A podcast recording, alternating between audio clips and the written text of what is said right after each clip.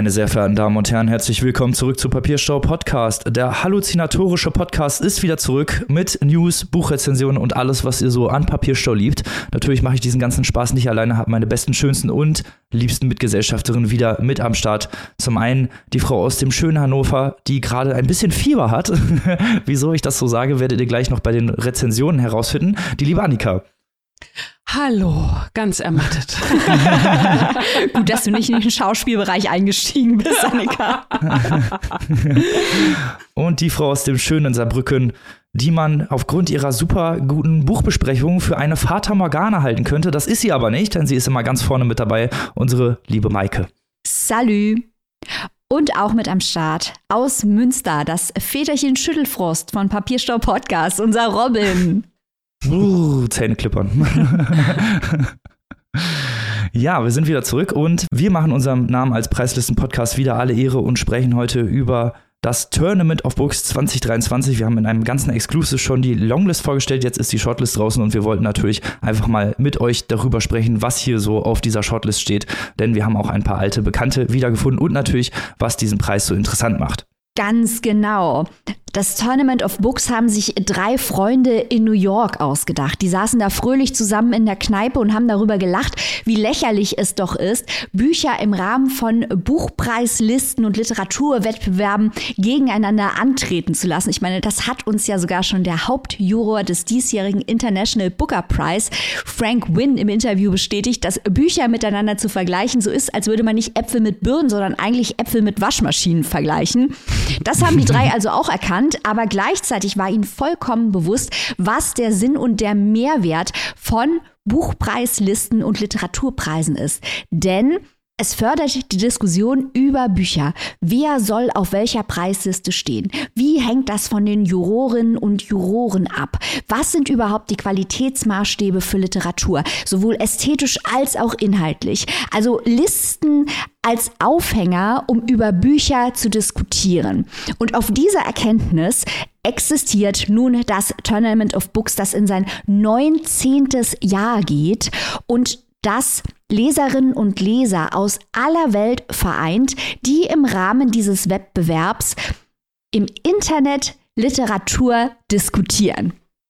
Genau, und das Ganze hört sich nicht nur spaßig an, also allein schon die Entstehungsgeschichte, sondern wird auch sehr, sehr spaßig umgesetzt. Ihr könnt euch das Ganze, das sogenannte Bracket, also diese Bücher, die es jetzt auf die Shortlist geschafft haben, ja, stellt euch so einen WM-Spielplan vor mit einem K.O.-Rundensystem, wo also von Beginn an immer zwei Teams, in diesem Fall natürlich zwei Bücher, gegeneinander antreten im direkten Vergleich und einer der Judges dann also entscheidet, welches Buch eine Runde weiterkommt, solange bis dann am Ende also kaum noch Bücher übrig sind. Wie gesagt, K.O.-System.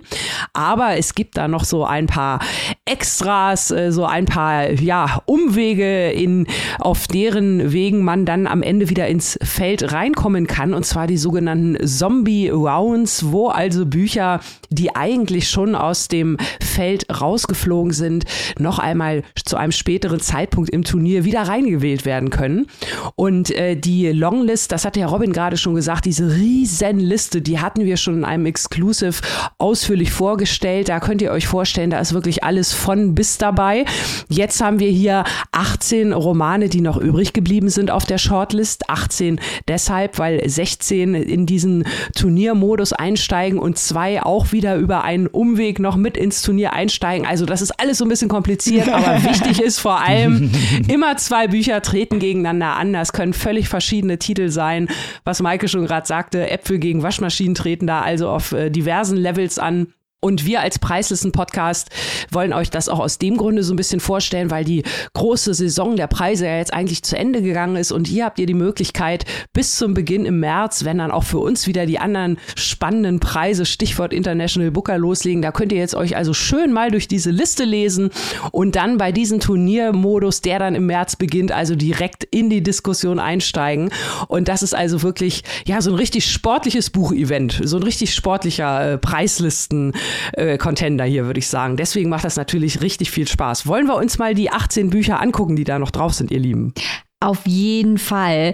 Äh, das Tournament of Books macht auch deswegen Spaß, weil es Leserinnen und Leser in aller Welt anspricht und wie Annika gerade schon ausgeführt hat, Bücher auf recht unterschiedlichen Levels bietet. Aber es handelt sich nie um reine Unterhaltungs- oder Romance-Literatur, also das ganz flache Gebiet, von dem wir uns fernhalten, sondern es ist immer Literatur, die auf eine gewisse Art und Weise besonders und ungewöhnlich ist. Viel fordernde Literatur, auch viel amüsante Literatur, viel junge Literatur, übersetzte Literatur, lange Rede, kurzer Sinn. Uns gefällt es immer gut, was man dort bei den Veranstaltern als nominierungswürdig betrachtet. Da sind dann immer so ein paar Sachen dabei, die man am Ende schlecht findet, aber das gehört ja zum Spiel dazu zur Diskussion darüber, was denn nun preiswürdig ist und was nicht. Und steigen wir doch mal mit dem vollkommen Offensichtlichen ein. Offensichtlich insofern, als dass wir natürlich begrüßen, diesen Titel auf der Shortlist zu finden. Cormac McCarthy, The Passenger. Yay! Yay! Die, die Doppelausgabe von Cormac McCarthy, The Passenger und den zweiten Teil Stella Maris ist wohl die größte, wichtigste Neuerscheinung in den USA in diesem Jahr gewesen. Cormac McCarthy, der große Meister des Southern Gothic, seit Jahrzehnten Daueranwärter auf den Literaturnobelpreis. Er hätte ihn auch längst statt Louis Glück kriegen müssen, aber das nur am Rande. Er steht hier auf der Liste und ich hoffe, dass viele auch gerade gerade jüngere Leserinnen und Leser zu diesem herausfordernden, spannenden Buch mit philosophischen Ebenen über das Wesen der Realität tauchen an der Oberfläche geht es auch um einen Bergungstaucher namens Bobby Western, der in seine tote Schwester verliebt ist und in Bars über amerikanische Geschichte diskutiert, während er von geheimnisvollen Agenten gejagt wird. Ihr denkt, es sei mysteriös, ja, das ist es auch, aber es wird noch mysteriöser, wenn man Teil 2 liest, Stella Maris. Müsst ihr aber gar nicht, wenn ihr euch jetzt unsicher seid, ob das was für euch ist, hört doch die Folgen, in denen Robin und ich diese Bücher besprechen, oder Robin? Ja, auf jeden Fall, auf jeden Fall. Und das ist ja nicht der einzige Anwärter hier auf der Liste, den wir schon ausreichend besprochen haben. Wir haben hier zum Beispiel noch Karen Jennings mit In Island, uh. ein Buch über einen Leuchtturmwärter, das sich mit Immigration beschäftigt. Also ein sehr düsterer Roman. Ich liebe ja Romane mit äh, Leuchttürmen und ich äh, drücke hier Karen Jennings ganz doll die Daumen, äh, dass sie ja gut weiterkommt und wir werden das natürlich auch klar im Auge behalten, wer hier äh, weiterkommt, beziehungsweise bis in welche Runde und werden vielleicht auch mal den einen oder anderen ja, Seufzer verdrücken, wenn die Lieblingsbücher von uns äh, nicht weiterkommen. Zum anderen haben wir Nightcrawling von Leila Motley über eine junge Frau, äh, die mit ihrem Bruder zusammen wohnt und dann in die Prostitution rutscht. Auch ein, auch, ja, finde ich, ein sehr düster Roman äh, über amerikanische Gesellschaft und äh, auch über das Verlassensein von Kindern, äh, wie die sich versuchen, durch die Welt zu schlagen. Also Nightcrawling auch ein sehr interessanter Anwärter. Beide Bücher haben wir besprochen im Kontext unserer Booker Berichterstattung übrigens. Leila Motley, die jüngste Autorin, die jemals für den Booker Prize nominiert wurde. Und ein weiteres Buch, das wir auch ebenfalls im Rahmen der Booker-Berichterstattung besprochen haben, das sich hier auch auf der Liste findet, ist The Seven Moons of Mali Almeida von Shehan Karuna Tilaka. Und äh, das passt ja eigentlich auch zu dem, was Maike eingangs gesagt hat, wie sich diese Liste zusammensetzt, aus welcher Art von Literatur. Da ist es natürlich kein Wunder, dass wir hier einige Kandidatinnen schon kennen.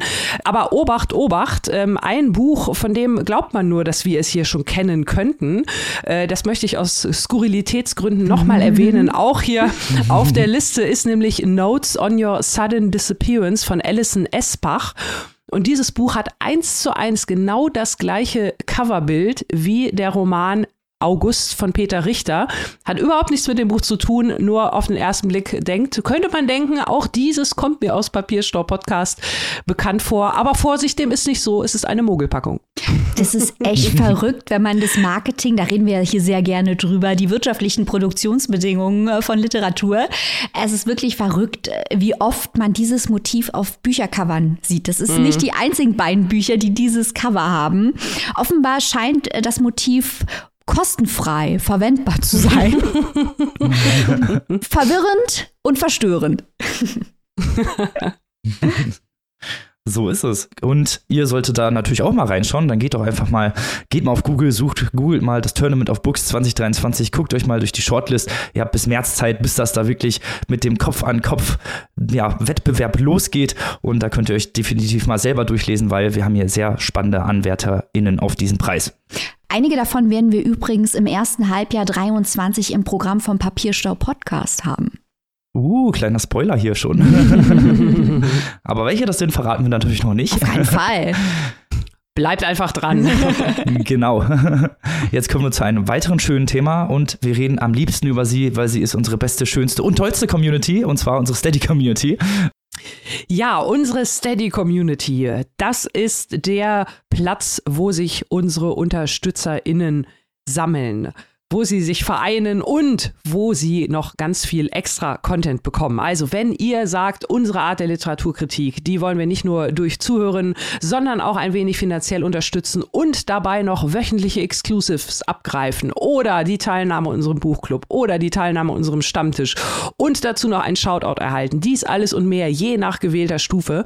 Dann tretet bei, werdet Mitglied in unserer Community, schaut auf unsere Homepage, schaut mal auf unsere Bio bei Instagram oder googelt nach Papierstau und Steady und dann werdet ihr fündig. Und das Tolle ist, äh, diese Mitgliedschaft in unserer Community, die könnt ihr jetzt seit kurzem auch verschenken. Das könnte ja vielleicht auch interessant sein für den oder die ein oder andere zu Weihnachten, gerade im Hinblick. Vielleicht habt ihr Menschen, die sehr, sehr gerne lesen, die totale Buchnerds sind. Das wäre doch vielleicht eine Möglichkeit. Also ich würde mich freuen. Du dich auch, Maike? Auf jeden Fall. Ich sage ja sowieso immer, wenn ich nicht bei diesem Podcast dabei wäre, wollte ich bei diesem Podcast dabei sein. okay, ähm, aber auch ihr könnt in der Steady Community am Start sein, so wie zum Beispiel Eileen Bendig, der wir hier jetzt mal ein Shoutout geben wollen. Auch sie eine der ProduzentInnen dieser kleinen Show. Eileen war auch dabei bei unserem Buchclub, der letzte Woche stattfand. Da sprachen wir, ihr werdet es nicht glauben, über Otessa Moschfek und das Buch, das ihr zum Durchbruch verhalf mit dem Titel na klar, Eileen. Wenn ihr noch mehr erfahren wollt über Utessa Moschweg, die ja auch schon häufiger hier im Podcast vorkam, eine junge, transgressive Schriftstellerin aus den USA, dann hört unser aktuelles Exclusive. Da sprechen wir über alle Bücher von Moschweg, inklusive dem Kurzgeschichtenband und dem Band Lebwona, das erst im Januar erscheint auf Deutsch, das wir aber natürlich schon gelesen und verinnerlicht haben, werden überrascht. Das hört ihr momentan exklusiv in der Steady Community. Und nächste Woche könnt ihr euch schon freuen, da sprechen wir nämlich über Kavusi Gate. Also das, was sich zugetragen hat in der letzten Folge von Shea Krömer, den Schlagabtausch zwischen Faisal, Kavusi und Krömer. Wir sprechen über Interviews als Inszenierung in unserem Steady Exclusive und erläutern, was das alles mit der Popliteratur zu tun hat. Also tretet bei oder verschenkt eine Mitgliedschaft in unserer Steady Community. Win-win für alle Beteiligten. Und wir freuen uns auf jeden Fall über viele neue Mitglieder. Und äh, ja, schaut vorbei. Damit sind wir beim ersten Buch dieser Folge angekommen. Und Popliteratur ist tatsächlich ein sehr gutes Stichwort für das Buch, was die Maike uns jetzt vorstellt. Ich freue mich sehr, gleich mit Robin über den Debütroman von Finn Job zu diskutieren. Dieser Debütroman heißt Hinterher. Bevor wir hier in die Diskussion einsteigen, ihr kennt das Prozedere in unserer kleinen Show, werde ich erstmal vorstellen, worum es sich hier handelt. Finn Job haut uns hier eine Mischung aus Christian Krachts Faserland gemischt mit äh, Michel Houellebecq und Marcel Proust um die Ohren. Und zwar aus der Millennial-Perspektive. Also Finn Job ist 95 geboren, ganz, ganz später Millennial. Und wenn ihr das schon hört, Christian Kracht, Houellebecq, wisst ihr, ich find's gut, ich bin dabei, ich steig voll ein. Schauen wir uns das Ding nochmal genauer an. Wir haben erstmal einen namenlosen Protagonisten, der auch der Erzähler ist, der die Uni abgebrochen hat und jetzt als Barkeeper arbeitet, genau wie der Autor übrigens. Und dieser Protagonist wurde vor zwei Jahren von seiner großen Liebe, seinem jüdischen Boyfriend Chaim, verlassen. Chaim lebt jetzt in Tel Aviv und unser Protagonist trauert ihm immer noch hinterher. Unser Protagonist wohnt in, ihr ahnt es, Berlin, hat aber erkannt, Berlin ist total vorbei, kein Bock mehr auf die Hipsterkultur und macht mit seinem Buddy Francesco einen Roadtrip in die Normandie. Francesco möchte dort an einer Kunstinstallation in einer Kirche arbeiten. Die Kirche heißt Saint-Michel, schon wieder ein Wellbeck-Verweis. Er möchte das Innere dieser Kirche, haltet euch fest, mit Aluminiumfolie auskleiden, damit die Menschen, die die Kirche besuchen, statt Gott sich selbst sehen. Als die beiden, also Francesco und unser Erzähler, in der Normandie ankommen, wird dem Erzähler klar, dass sie dort beim Dorfexzentriker Gédéon in einem heruntergekommenen Haus wohnen werden. Gédéon möchte dieses Haus in ein Hotel umbauen. Mal schauen, ob ihm das gelingen wird. Kein Spoiler. Vielleicht noch wichtig zu erwähnen, wir haben hier jede Menge Popliteratur und Beat-Referenzen. Eine davon selbstverständlich, dass die Personen, auf die wir hier treffen, dauerhaft unter großen Mengen stehen von Alkohol, Kokain, Speed, MDMA. Ich glaube, Robin hat eine Liste gemacht und die kann er uns nachher mal, kann uns nachher mal dran teilhaben lassen. Wir haben also einen unzuverlässigen Erzähler, der sich treiben lässt, der auf eine Reise ohne Ziel geht, der in seine Depression, seine Verzweiflung abtaucht. Und das Ganze ist eigentlich verboten komisch, wenn man die ernsten Hintergründe der Geschichte bedenkt. Und im Verlauf der Geschichte wird das Buch auch immer surrealer. Was teilweise am unzuverlässigen Erzähler liegt, der ja aufgrund der vielen Drogen selbst gar nicht so richtig weiß, wie ihm geschieht. Interessant sind die Motive, die hier abgearbeitet werden. Die schauen wir uns noch mal kurz an, bevor wir sie diskutieren. Zum einen geht es natürlich, das haben wir jetzt schon bei der Geschichte gemerkt, um den Verlust der Transzendenz.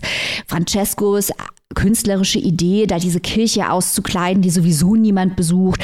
Das findet unser Erzähler natürlich lächerlich und unterkomplex.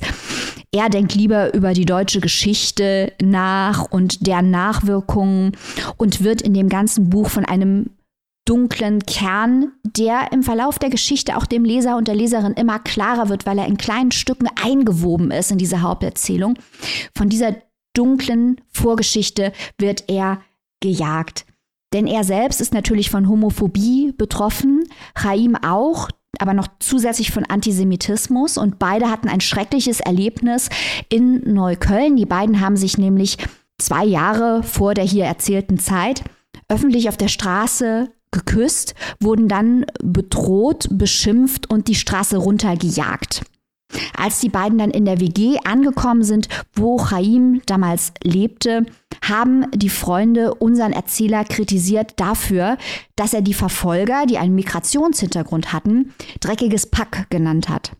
Und es ist eine Diskussion entbrannt darüber, ob zwei schwule Männer, einer davon ein Jude, sich auf der Straße küssen sollten, wenn das doch diese Männer, diese Aggressoren, die dort wohnen, unter Umständen aus kulturellen Gründen provoziert. So, wir haben hier also eine sehr provokante Diskussion, ein sehr provokantes Setting. Auch hier haben wir die Parallele zwischen Job und Kracht, die mit Provokation arbeiten. Hier wird wahre Gewalt, die gegen den Erzähler und gegen Chaim ausgeübt wurde, gegen verbale Gewalt und emotionale Belastungen äh, ausgespielt in der Diskussion. Und was macht in dieser Situation unser Erzähler, geschult von Christian Krachts Erzähler in Faserland? Natürlich, er übergibt sich. Also Kracht-Referenzen und Wellbeck-Referenzen en masse. Habt ihr jetzt schon gemerkt, wenn ihr mit den beiden Autoren ein wenig vertraut seid? Ich kann hier gar nicht auf die ganzen Details eingehen. Das ist so viel und so schlau eingearbeitet. Es geht also um Identitätspolitik und zwar die Form der Identitätspolitik, wo es nicht um emanzipatorisches Projekt geht, sondern nur um die Reduzierung von Komplexität und das Liefern von einfachen Antworten, also um Ideologie und Narzissmus. Aber das Buch wird dabei nicht selbst unterkomplex. Also diese Falle, da einen anderen ideologischen Graben aufzumachen, den Fehler macht das Buch nicht, denn unser Protagonist ist eigentlich eine relativ schreckliche Person.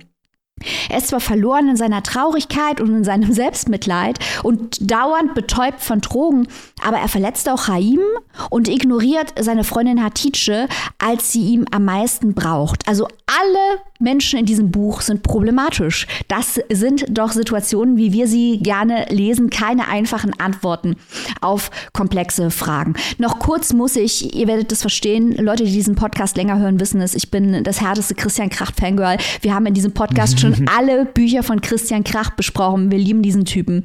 Muss ich kurz auf ein paar Details eingehen. Also ich habe dieses Buch entdeckt im Wagenbach-Katalog und dachte sofort beim Anblick des Autorenfotos, die ganze Pose, die ganze Inszenierung, das ist der junge Christian Krach zu Zeiten von Tristesse Royale. Und das ist kein Zufall. Also wir haben hier die Autoren, Persona, die Marketing, Inszenierung. Da ist jemand durch die harte Michelle Welbeck, Otessa Moschweg, Christian Kracht Buchmarketingschule gegangen. Wahnsinnig spannend, das zu sehen. Und auch in den vielen kleinen Details sind lauter Parallelen zu Kracht. Zum Beispiel fahren die dort mit einem maulbeerfarbenen Porsche umher. Kracht-Fans wissen, in Krachts Debüt Faserland gibt es einen türkisfarbenen Porsche, der im ersten Hörbuch zu einem malvefarbenen Porsche wird. Auch das schon eine Brust-Referenz. Und dann zu einem maulbeerfarbenen Porsche im zweiten Hörbuch. Und das ist jetzt auch die offizielle Version. Das ist ein großer Rätselfall bei Kracht. Und auch hier haben wir auf einmal den maulbeerfarbenen Porsche. Kein Zufall. Hier hat jemand Kracht genau gelesen. Eckhard Nickel genau gelesen. Jede Menge Verweise zu Kunst, was ja auch Popautor Nickel, selbst studierter Kunst Kunsthistoriker macht. An einer Stelle sagt hier der Protagonist, er sei ja der Sohn eines Pastors. Da kann man natürlich sagen, ja, hier geht es um die Kirche und die Transzendenz, aber es geht ganz sicher auch um den berühmtesten Pastorensohn der Popliteratur, der hier durch die Seiten wabert, Benjamin von Stuckrad-Barre, der ja wirklich Pastorensohn ist. Wir haben Islamismus, Religion, Terror, Moral, also die typischen Michelle Welbeck-Themen, der sogar an einer Stelle erwähnt wird. Dann haben wir einen Trip, den der Autor unternimmt nach Kabul, dass das wahre Balbec ist, also der Ort, der auch vorkommt in Proust, à la recherche du temps perdu. Das alles ist eingearbeitet, auch in einer sehr speziellen Sprache. Die springt auch ein bisschen zwischen Umgangssprache, sekundärer Oralität, wie wir sie in der Popliteratur typischerweise haben, und Hochsprache. Und der Hochsprachenmodus, ich bin gespannt, ob das Robin aufgefallen ist. Also ich hatte den Eindruck, der Hochsprachenmodus kommt immer, wenn Synonyme zu obwohl kommen. Immer wenn ein Aber oder Obwohl kommt, springt der Autor in die Hochsprache. Finde ich super interessant. Also ihr merkt schon, ein hochinteressantes Debüt, das eine unglaubliche Ambiguitätstoleranz fordert auf der Inhaltsebene und auf der ästhetischen Ebene mit einem riesen Verweisnetzwerk der Popliteratur arbeitet und eben Proust und Wellbeck und ein bisschen Beat hat, glaube ich, der Robin gefunden, meint er eben. Wahnsinn. Also ich finde, das ist die Art der Literatur, die Literaturpreislisten eigentlich auch herausstellen sollten. Vielleicht noch zwei Zitate, um die Provokanz dieses Buches zu unterstreichen und hier in die Diskussion einzusteigen. Ich bin auch gespannt, was Annika sagen wird aufgrund unserer Ausführungen. Mhm. Äh, zum Titel heißt es im Buch, Raim hatte immer gesagt, das Leben nach der Shoah fühle sich an, als sei es eine einzige Farce, ein einziges Danach, ein Hinterher. Und ich verstand, dass er das nicht als Jude zu mir gesagt hatte, nicht oder nicht nur. Ja, mehr noch, ich sah überall das Ende nahen, das Ende der Scham. Zweites Zitat, das ich hier noch raushauen will. Der Protagonist echauffiert sich über, Zitat, diese dämlichen Linguistik-Turnwichser, die dich steinigen, wenn du falsch genderst, die aber real existierende Gewalt nicht einmal erkennen, wenn sie direkt vor ihnen steht, solange sie sich nur eine nette Bezeichnung dafür aus dem Ärmel schütteln können. Ladies and Gentlemen, Finn Job mit hinterher. Robin, dein Eindruck? Ja, ich könnte da erstmal nur in allen Punkten zustimmen. Es hat, also mir hat es sehr, sehr viel Spaß gemacht, weil es eben ein Text ist, mit dem man viel arbeiten kann, der eben keine sympathischen Charaktere bietet, der sprachlich auch sehr interessant gestaltet ist. Du hast es ja gerade gesagt, dieses Hin- und Herspringen zwischen Hochkultur, äh, diesem, dieser oralen Erzählungstaktik und diesem ja, man könnte es fast, fast Straßenjargon schon nennen, wie es immer hin und her springt, aber genau das macht den großen Reiz auch dieses Textes aus, dass, wie du im Zitat gerade vorgelesen hast, er sich teilweise auch nicht ganz sicher ist, wie er es ausdrücken soll und das so auch im Text stattfindet, hat mir sehr gut gefallen. Äh, gerade weil es eben auch so viele provokante Dinge anspricht und äh, auch keine Antwort so wirklich liefert. Also der Protagonist rantet halt schon extrem krass über sehr, sehr viele von diesen Themen, die du angesprochen hast. Auch über die Kunst gibt es ganz, ganz, ganz viele Zitate und auch ganz viele, ganz viele Sachen, über die er sich aufregt, die er schlecht findet. Und äh, hier habe ich ein Zitat, was ich gerne vorlesen möchte. Ich habe auch eins, was auch mit dem hinterher kommt. Die Kunst war vorbei schon lange und alles, was blieb, was nur noch geschah, war hochmütiger moralischer Schrott oder glanzvolles Nichts. In beiden Fällen poesieloses Elend. Ja, höchstens gelang noch eine gescheite Darstellung des Mangels. Wobei, nein, auch das kam nie vor, denn selbst die Nachwehen der Kunst lagen schon lange zurück und alles, was blieb, war ein Hinterher. Also auch diese Art von Provokation, diese Art von Darstellung hat mir sehr, sehr gut gefallen. Auch diese Dynamik, diese Reise, das ist ja fast wie ein ganzer Rausch. Auch diese ganzen Charaktere sind total schrullig und alle irgendwie komplett drüber.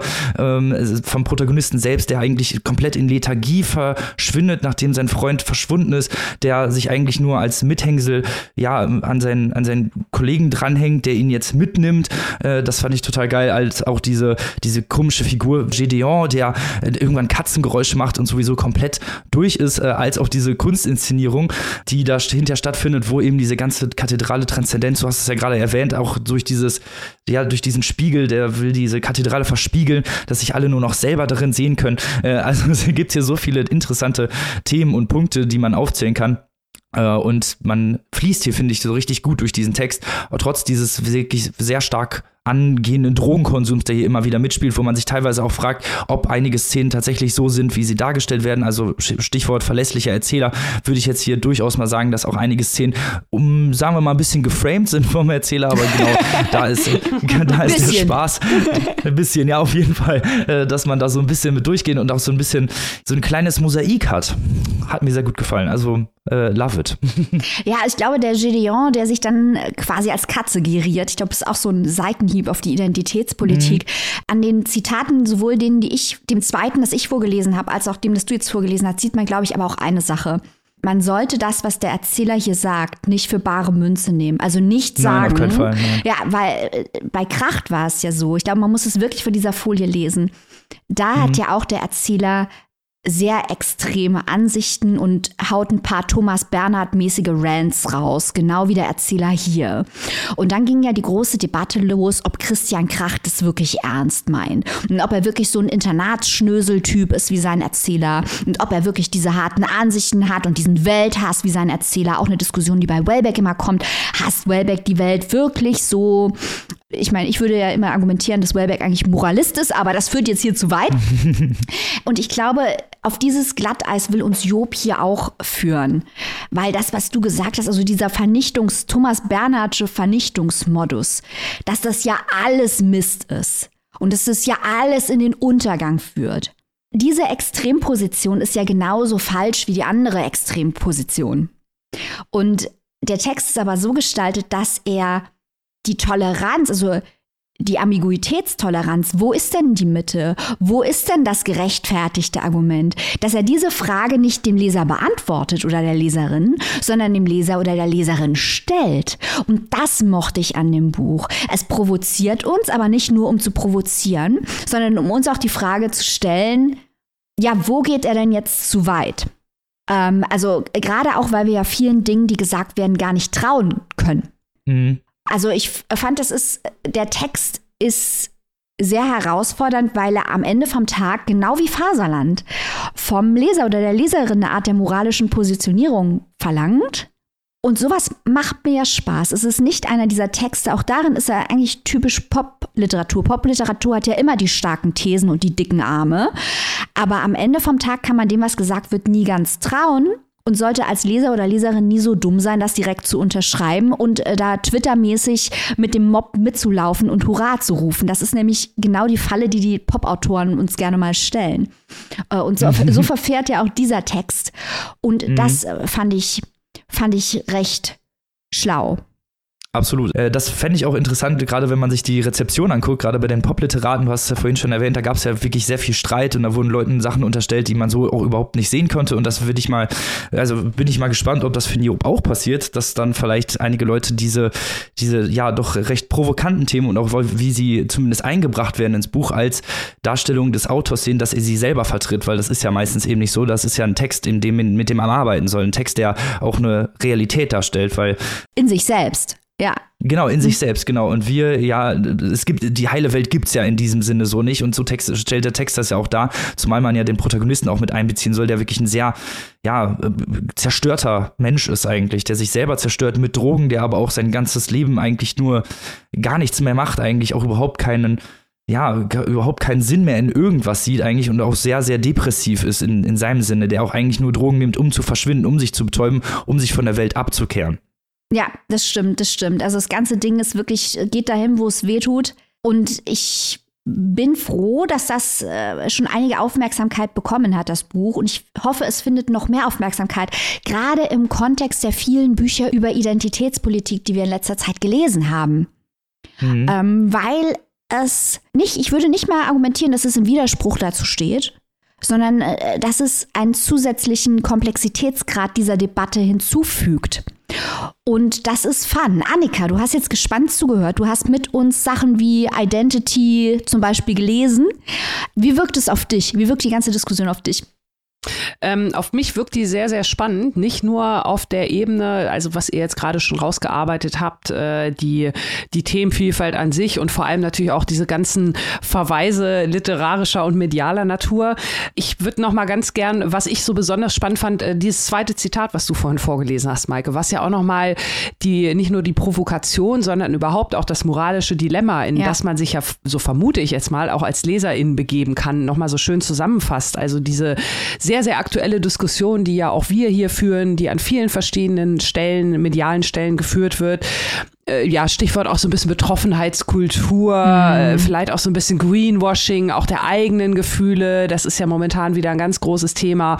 Und das ist ein Aspekt, der mich dann auch nochmal neben den bereits zusätzlichen äh, Dingen, die er so schön gerade schon rausgearbeitet hat, der mich da also auch nochmal brennend interessiert. Und äh, deswegen begrüße ich das auch sehr und würde eure Forderung nach weiterer Förderung dieses Werks äh, vollumfänglich unterstützen. Träumchen. Robin, soll ich den People einfach mal sagen, wo man es kaufen kann. Yes. Die People sollen das nämlich lesen. Hinterher von Finn Job, der Mann, der sich als Christian Kracht verkleidet, äh, ist erschienen bei unseren guten Freunden von Wagenbach. Kostet in der Taschenbuchausgabe, es gibt nur ein Taschenbuch, äh, 22 Euro und in der keimfreien E-Book-Edition 18,99. Das solltet ihr euch definitiv zulegen und ob ihr euch das nächste Werk auch zulegen solltet, wird euch jetzt Annika erklären. Wir haben ja schon am Anfang gesagt, äh, Annika hat Fieber, aber nicht nur Annika, sondern auch der Protagonist des Romans, den sie jetzt vorstellt. Ganz genau. Ich fühle mich tatsächlich nur fiebrig nach dem Lesen. Warum das so ist, das werde ich gleich erklären. Aber wir haben ja hier, wir haben ja hier allgemein, wir hatten ja jetzt gerade eben auch schon diesen ja, drogenvernebelten Roman, äh, nenne ich es mal so ein bisschen mhm. flapsig. Jetzt kommt hier so ein Fieberroman. Später haben wir auch noch was Mystisches. Also deswegen sind wir ja heute extrem halluzinatorisch, falls ihr euch das gefragt habt, auch von unserem äh, kleinen Intro. Jetzt geht es hier also wirklich richtig in die Fieberecke. Nehmt am besten noch ein paar Vitamine ein, vielleicht eine heiße Zitrone oder so, denn Petrov hat Fieber, so heißt der Roman hier wortwörtlich. Er wird auch als Gripperoman verkauft und er ist das Debüt von Alexei Salnikow. Alexei Salnikow ist im Jahr 1978 geboren und zwar in Tartu. Das ist die Hauptstadt des heutigen Estland. Damals 1978 natürlich noch eine Sowjetrepublik. Das heißt, Alexei Salnikow hat also den Fall des Eisernen Vorhangs und äh, das Ende der Sowjetunion am eigenen Leib erfahren durch halt seinen Geburtsjahrgang und lebt jetzt mittlerweile in Jekaterinenburg im Ural. Dort spielt auch sein Roman, der auch viele Motive aus der Biografie des Autors, also unter diesem Eindruck dieses politischen Zusammenbruchs hier aufgreift. Ich habe es gerade eingangs schon gesagt, das ist ein Gripperoman und ein ganz, ganz, ganz wichtiger aktueller Hinweis an dieser Stelle. Dieses Buch ist im Original in Russland im Jahr 2018 erschienen. Das heißt, es handelt sich hierbei nicht um Corona, Covid oder ähnliches, sondern, äh, ja, das muss man ja wirklich heutzutage mal dazu sagen, sondern wirklich um eine ganz ordinäre Grippe mit ordentlich Fieber, der Titel sagt es ja schon, das ist auch unser Protagonist, der Petrov, den wir hier begleiten, der halt Fieber hat, der sich äh, total schlecht fühlt und eigentlich nach Feierabend, er ist Autoschlosser, nur noch nach Hause möchte, in seine Wohnung und ja, gesund werden möchte. Aber es kommt anders, als er es geplant hat. Er wird nämlich unterwegs von einem Kumpel angehalten oder geradezu aus dem Trolleybus, diesem öffentlichen Bus, mit dem er da unterwegs ist, herausgezerrt. Und sein Kumpel Igor beschwatzt ihn zu einer Fahrt in einem Leichenwagen mit jeder Menge Wodka. Und das Ganze ist wirklich so skurril, wie es sich anhört. Und diese skurrilen, gespickten Szenen pflanzen sich hier im Buch weiter fort. Wir lernen nämlich nicht nur Petrov kennen, der ist nach dieser äh, ja sehr feuchtfröhlichen Fahrt im Leichenwagen mit äh, noch sehr sehr vielen merkwürdigen Verwicklungen und Verstrickungen und philosoph philosophischen Anwandlungen dann irgendwann am nächsten Tage nach Hause schafft, dort auf seine Frau trifft, mit der er in Scheidung lebt, die sich auch schon so langsam äh, etwas kränkelnd anfühlt und den gemeinsamen Sohn betreut, der der auch krank ist. Also Petrov, seine Frau Petrova und Petrov Junior, alle irgendwie krank, wie eigentlich gefühlt auch die ganze Gesellschaft. Denn alles fiebert so ein bisschen dem Neujahrsfest entgegen. Das ist das große Fest zum Jahresende in Russland, das sogenannte Jolka-Fest. Das wurde damals eingeführt. 1929 wurde nämlich das Weihnachtsfest verboten und 1937 stattdessen das Jolka-Fest eingeführt geführt. Das hat natürlich sehr viele Parallelen zu dem Weihnachten, so wie wir es kennen. Da gibt es dann halt Väterchen Frost und da gibt es auch einen Baum. Und das ist halt das große Fest, auf das alle hinfiebern, aber es sind halt irgendwie alle krank und äh, man hat halt das Gefühl, alle sind krank. Und das ist eigentlich auch äh, der Grund, warum ich so viel direkt vom Plot gar nicht mehr sagen kann äh, zu diesem Buch, sondern eher direkt auf die Struktur eingehe, weil ich glaube, da wird einiges deutlicher oder auch nicht, denn denkt immer dran, es ist ein im wahrsten Wortsinn ein Gripperoman, der hier in neun Kapiteln erzählt wird und zwar auch mit äh, so richtig echten Stimmwechseln, möchte ich mal sagen. Also das ist so ein bisschen der rote Faden, an dem man sich hier entlanghangeln kann dass einige Kapitel also von Petrov direkt erzählt werden, von seiner Arbeit. Wir sind aber auch teilweise bei Petrov dabei, als er sich im Traum oder im Fieber waren, man weiß es nicht so genau, zurückerinnert an prägende Szenen seiner Kindheit, denn auch er ist ähnlich wie der Autor noch unter Sowjetzeiten aufgewachsen, lebt ja jetzt halt in der postsowjetischen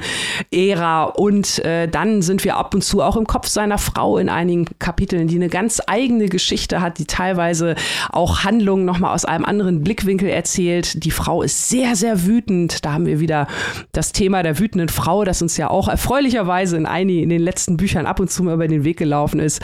Und äh, auch die Petrova ist ein unfassbar skurriler Charakter, der hier sehr interessant nach und nach eingeführt wird, bis sich tatsächlich der ganze Wahnsinn, also die Frau ist wirklich im wahrsten Wortsinn äh, psychisch krank, braucht eigentlich Behandlung, versucht sich irgendwie durchs Leben zu mogeln und über dem Ganzen schwebt halt wirklich immer der bereits mehrfach angesprochene Fieberwahn oder diese Grippeepidemie. Also ich kann das gar nicht oft genug betonen. Das ist auch das, was meiner Meinung nach, da werde ich gleich mit Maike drüber reden, die mitgelesen hat, das Buch auch so ein bisschen anstrengend macht. Also auf der einen Seite bietet es super spannende und interessante Einblicke in diese postsowjetische Gesellschaft, wo überall noch der Geist des Alten schwebt, wortwörtlich äh, das Lenin-Porträt hinter einem Vorhang, das lugt da ab und zu noch mal hervor. äh, da wird äh, Dostoevsky gleichzeitig mit Star Wars zitiert, also überall treffen da die Welten, prallen aufeinander, auch natürlich im Vergleich zu den Generationen Petrov, wenn er an sich selbst als Kind denkt, auch an seine Eltern. Das ist wirklich spannend. Das gibt, also fand ich auch sehr, sehr unterhaltsame Einblicke in diese postsowjetische Gesellschaft, äh, was natürlich gerade auch unter den aktuellen äh, Vorkommnissen der vergangenen Monate einfach auch nochmal interessant ist, da mal reinzuschauen.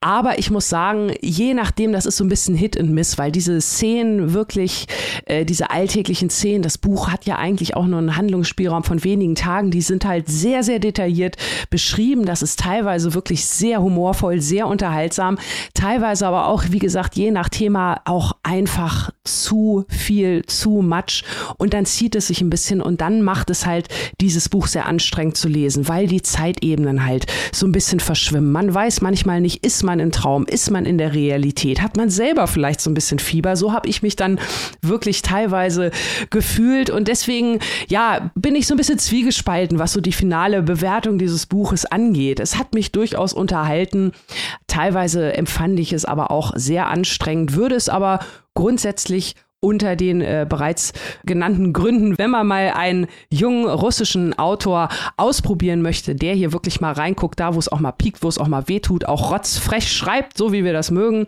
dann sei dieses Werk hier euch auf jeden Fall ans Herz gelegt. Es ist auch verfilmt worden, kommt im Januar in unsere Kinos. Petrovs Flu heißt es dort, hat in Cannes vorletztes Jahr schon für Furore gesorgt. Also von daher kann man machen, ist aber teilweise wirklich ein bisschen anstrengend. Maike, wie hast du das gesehen? Ja, ich habe das ganz ähnlich gesehen. Also ich sehe, was Salnikovs Intention ist und es funktioniert auch. Den Vergleich zwischen dem Leben in der Sowjetunion und dem postsowjetischen Russland. Am Beispiel dieser Familie. Wir haben da diesen stoischen Protagonisten, der eigentlich gerne Comiczeichner wäre, aber jetzt als Automechaniker arbeitet und lauter skurrile Charaktere Charaktere. Und wir haben halt, wie gesagt, diese Zeitebenen hinter dem eisernen Vorhang und nach dem eisernen Vorhang und dann halt noch den Zusammenbruch zwischen Realität und Halluzination. Äh, durch das Fieber und die Krankheit und auch die Medikamente, die eingenommen werden und der Wodka, der getrunken wird. Also alle Bücher, über die wir heute sprechen, ist äh, durch Halluzination und eigentlich den Zusammenbruch der Realitätswahrnehmung. Sind die eigentlich alle geprägt durch Zufall. Wir haben nicht, zum Ex nicht extra so ausgesucht, aber durch Zufall ist es bei allen drei Büchern äh, so. Und ich verstehe, warum das gemacht wird, dass es eben um ähm, den Zusammenbruch der Gesellschaft geht und die, die Gesellschaft als, als Kranker und äh, die Gesellschaft als Halluzination und Einsamkeit und Verfall und Desorientierung wie im Fiebertraum. Da sind ja auch echte Fieberträume drin. Also ganz viele mhm. Träume werden ja nacherzählt im Buch. Und ich verstehe auch, dass Salnikow diese zahlreichen Szenen und Vignetten, über die du auch gerade sprachst, mhm. einbaut, um eben im Kleinen, im Detail, in dieser kleinen Gesellschafts- in diesem Gesellschaftsausschnitt, der uns präsentiert wird, die großen Probleme Russlands zu präsentieren und die Absurditäten, mit denen die Menschen dort konfrontiert sind. Aber der Effekt war bei mir äh, exakt wie bei dir. Ich fand es sehr, sehr anstrengend nicht, weil es schlecht wäre. Ich glaube, ich bin nicht die ideale Leserin dafür, weil es wirklich lebt von sehr detailreich beschriebenen Alltagsszenen, die sich aneinander reihen, viele von denen sehr lustig, voll mit grotesken Details und verrückten kleinen Plotlinien, die immer wechseln in Zeitebenen und Halluzination und Wahrheit. Aber ich fand es auch sehr, sehr anstrengend, über die Länge des Romans diesen Alltagsszenen zu folgen. Da wird Bus gefahren, das ist fast wie bei Knausger werden immer Butterbrote gegessen und hier wird immer Bus gefahren. Und immer wenn er nochmal in den Bus stieg, dachte ich nicht schon wieder der Bus und wer sitzt mhm. in dem mhm. Bus und was hat der an und was sagt der und was passiert dann und wann steige ich aus und was sagt der Busfahrer und das sind wirklich, da, davon lebt dieses Buch und ich habe, wie gesagt, das Konzept verstanden, aber lange Rede, kurzer Sinn. Das hat meine Geduld hart herausgefordert gefordert. Ja, es fühlt sich wirklich so ein bisschen an wie, wie eine Grippe. Ne? Also man, auf der einen Seite denkt man, ist ja schön, mal ein paar Tage im Bett zu liegen, aber man stellt dann doch relativ schnell fest, nee, irgendwie ist doch doof. ähm, also ich, ich denke auch, man hat so ein paar wirkliche, wirkliche Nuggets, äh, wo, wo man echt so denkt, ach, guck an, das ist ja irgendwie so ganz witzig, was er da teilweise auch gegeneinander stellt, um dieses äh, Vorsowjet oder sowjetisch und postsowjetisch zu vergleichen. Das sind ja auch teilweise völlig verschiedene Ebenen Stichwort einfach nochmal so hier Kultur, da geht es ja also nur damit ihr mal auch ein Gefühl für diese Groteske bekommt. Da geht es zum Beispiel in einer dieser Mini-Neben-Vignettenartigen Plots um äh, ja so ein ganz klassisches äh, Selbstmordmotiv des völlig verkannten Literaten. Ähm, auf der anderen Seite der Skala werden dann äh, mögliche oder nicht mögliche Sexszenen bei den Simpsons diskutiert. Ne? Also das ist halt so dieses von bis, was er da aufmacht. Und äh, das ist auch teilweise ganz äh, spannend und witzig witzig, wie auch für mich die mitspannendste Figur, leider zu unterkomplex, die Frau, äh, die Petrova, die also sich äh, auch dann so ab Mitte des Buches nochmal ganz anders darstellt, mhm. als sie mhm. selber zu Wort kommt, als der Eindruck, den man am Anfang hatte. Das hat mir sehr, sehr gut gefallen. Und die Bibliothekarin ist. Das ist natürlich fantastisch. Genau, genau, genau, genau. Wie überhaupt auch das ganze Thema Literatur hier ähm, sehr, sehr auch teilweise so ein bisschen provokant äh, diskutiert wird. Das fand ich auch ganz spannend. Aber das sind halt wirklich diese Nuggets und im Großen und Ganzen hätte man da wirklich, denke ich mal, das nochmal ein bisschen mehr straffen sollen, können, müssen. Und ich glaube, dann hätte es auch noch mehr Wumms in your face gehabt. Und das ist ja auch so ein bisschen, was das Buch haben will. Was ich wirklich irritierend finde, ist, dass man beschlossen hat, aus diesem Buch, das sich ja offenbar in Russland wie geschnitten Brot verkauft hat, einen Film zu machen. Weil das ist, wir hatten in den letzten Wochen einige Bücher, wo wir gesagt haben, ja, es sind filmische Szenen, es ist cinematografisch angelegt. Äh, dieses Buch ist das Gegenteil davon. Ich bin mhm. also wirklich fasziniert. Ich habe den Film noch nicht gesehen. Ich glaube, ich muss ihn mir anschauen, weil wie möchte man diese Zeitsprünge und die Halluzinationen in diesen Film einbauen? Da braucht es einen wirklich innovativen, schlauen Regisseur, um die Atmosphäre dieses Buchs und auch die Komplexität dieses Buches im filmischen Medium zu erhalten. Also das finde ich schon mutig und das unterstütze ich, dass man sich an sowas rantraut als Filmemacher. Auf jeden Fall. Ich bin auch wirklich sehr gespannt aus den gleichen Gründen, wie du es erläutert hast. Äh, ich hoffe, dass der Film zumindest auch äh, einem nicht hinterher so ein, so ein leichtes Krankheitsgefühl gibt. dann möchte ich dafür nämlich nicht ins Kino gehen, dann ist das eher doch was vielleicht für den natürlich gekauften Stream zu Hause auf dem Sofa. kann man sich wenigstens in die Kuscheldecke einhüllen. genau, genau, auf jeden Fall. Wo kann man sich diesen Roman denn zulegen, Annika, und für wie viel Euronen geht das? Ja, Petrov hat Fieber. Der sogenannte Gripperoman von Alexei Salnikow ist erschienen bei Surkamp, wurde übersetzt von Bettina Reibach und kostet im Hardcover 25 Euro und im ja, keim- und virenfreien E-Book in diesem Fall hoffentlich 21,99. So, damit kommen wir zum Larsen Bot sicher not least ein Buch. Ein olfaktorischer Roman, der sich mit Erinnerungen beschäftigt. Wir kommen zu Der Duft von Eis von Yoko Ogawa. Die hatten wir bereits schon im Programm mit Insel der verlorenen Erinnerung. Ihr seht die Parallelen, da geht es auch schon in Erinnerung. Äh, der Duft von Eis nämlich auch. Erstmal kurz zu Yoko Ogawa. Die ist 1962 in Japan geboren und äh, wurde mit sehr vielen Preisen ausgezeichnet, unter anderem dem renommierten Akutagawa-Preis. Ihre Werke waren der westlichen Welt bis 2020 nicht so wirklich bekannt, weil es auch wenig Übersetzung gab. Das hat sich geändert 2020, weil Yoko Ogawas Roman The Memory Police auf Englisch übersetzt wurde und dann auch auf der Shortlist des International Booker Prize stand. Und wir haben das ja auch vorgestellt, der vorliegende Roman Der Duft von Eis ist bereits 1998 im japanischen Original erschienen. Wir kommen nochmal zum Plot, denn der ist nämlich auch ziemlich interessant. Wir haben Ryoko, eine junge Japanerin, die nach dem Selbstmord ihres Freundes Hiroyuki Nachforschung anstellt, um mehr über ihn, seinen, seinen Tod, seinen mysteriösen Tod und sein Leben zu erfahren. Er war bekannter Parfümeur und äh, schenkte Ryoko am Jahrestag, einen Tag bevor er sich das Leben nahm, ein neues Parfüm mit dem Namen Quelle der Erinnerung, der sich auch ziemlich krass durch diesen Text zieht. Der Hiroyuki begeht, begeht Selbstmord und äh, unsere Protagonistin Ryoko trifft auf den Bruder Akira, der relativ, ein relativ distanziertes Verhältnis zu seinem Bruder hatte aber da fallen halt auch schon Diskrepanzen auf, weil Hiroyuki hat anscheinend seiner Freundin nicht alles so genau erzählt, beziehungsweise war nicht immer so ehrlich zu ihr.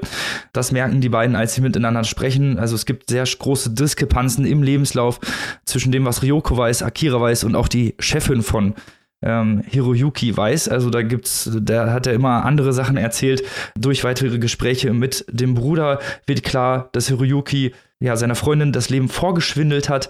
Er war nämlich damals, als er noch in der Schule war, ein Genie in Mathematik, der bei ganz vielen Preisen dabei war, auch ganz viele Preise gewonnen hat, nach Europa zu Mathematikwettbewerben eingeladen hat. Und dann gab es einen Zwischenfall in Prag, nachdem äh, Hiroyuki aufgehört hat mit der Mathematik, die Schule abgebrochen hat und auch die Beziehung zu seinen Eltern abgebrochen hat, der einfach wirklich äh, in der Nacht- und Nebelaktion verschwunden ist.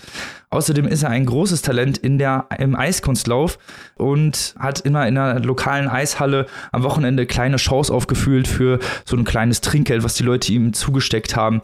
Ryoko reist dann nach Prag, um mehr über diesen Bruch, über diese Zäsur herauszufinden und wieso ihr, ihr Freund nie wirklich die Wahrheit gesagt hat.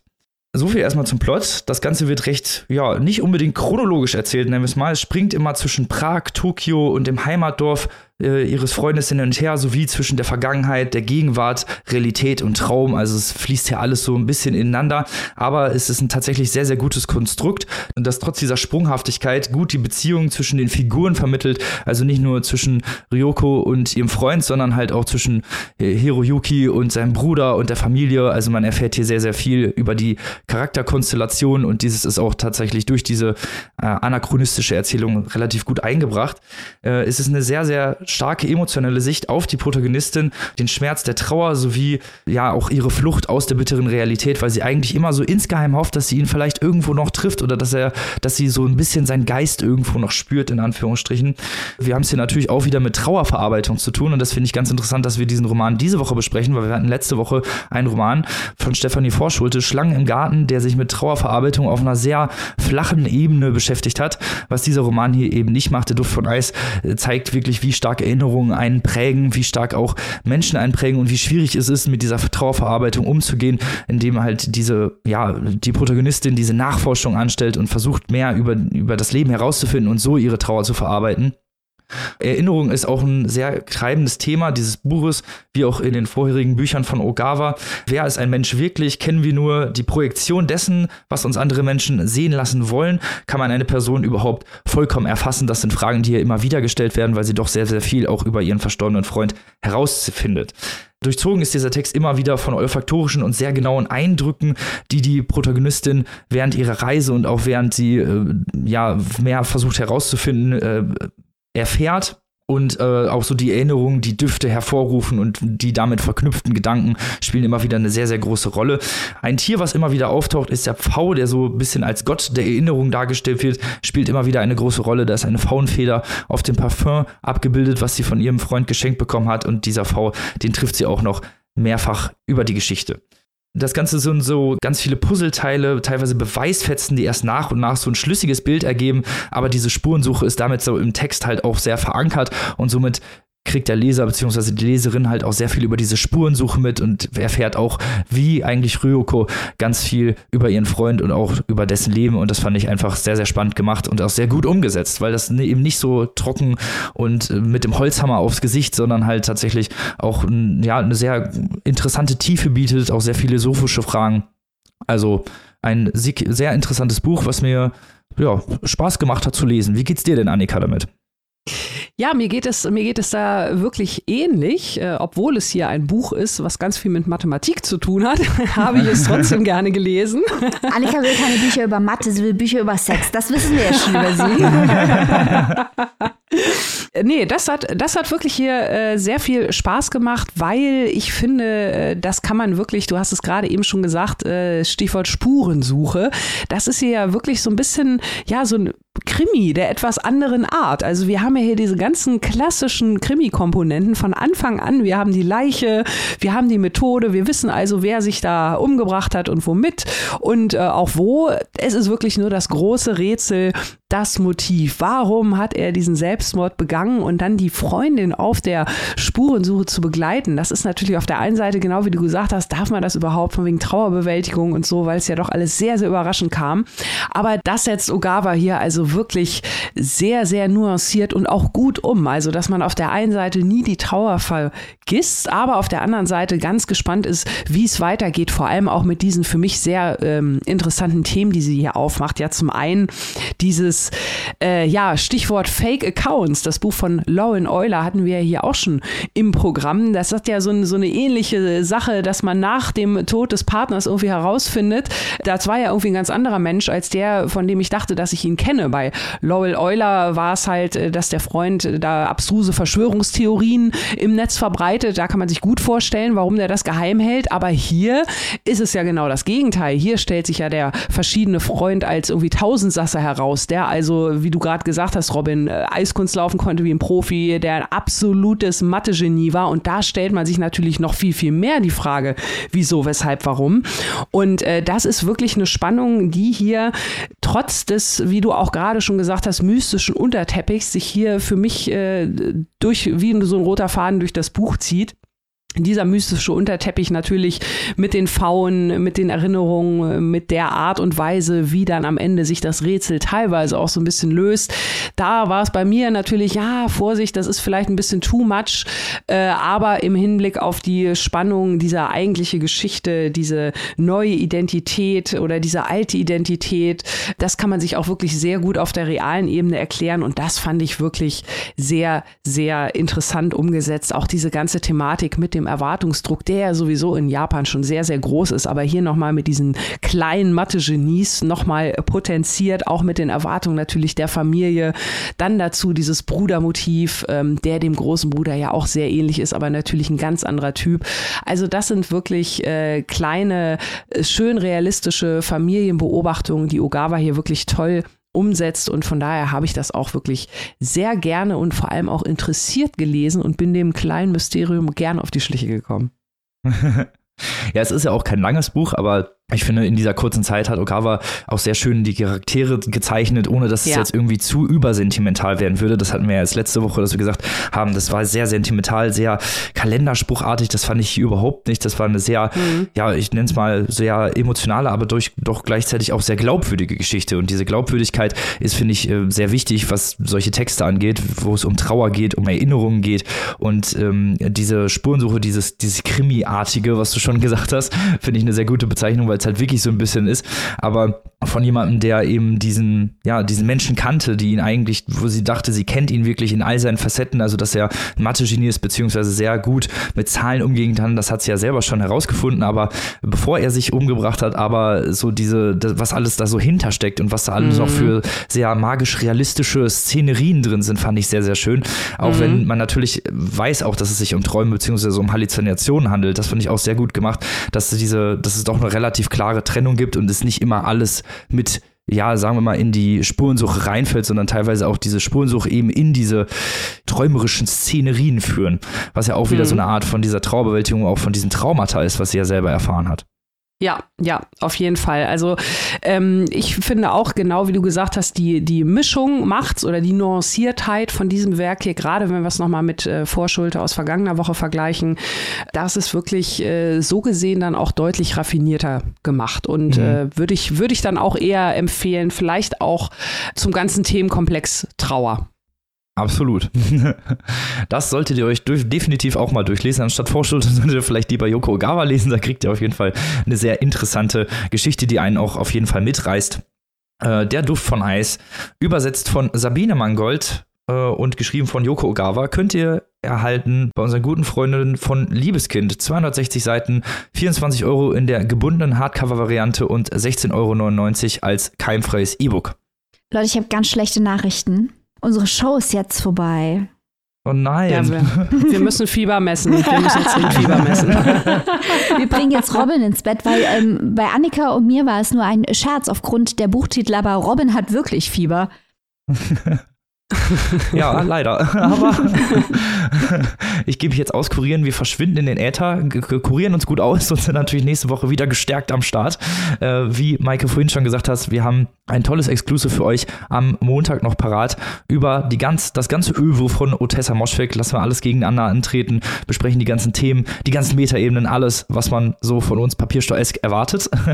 und wollen natürlich am Ende dieser Show nochmal unseren besten, tollsten und schönsten Mitgliedern unserer Steady Community danken, dass sie uns finanziell unterstützen, mit Liebe und Leidenschaft als ProduzentInnen dieser Show auftreten. Wupp, wupp. Danke euch. so, dann bleibt uns nur noch zu sagen, wie immer, liebe Leute, lest was Gutes. Bleibt gesund, was ich nicht geschafft habe, schafft ihr ja vielleicht. Bleibt Nehmt euch kein Beispiel und, an Robin. nee, genau, in diesem Fall auf keinen Fall. Und dann hören wir uns ja nächste Woche wieder. Bis dahin, gehabt euch wohl. Auf Wiederhören. Tschüss. Tschüss.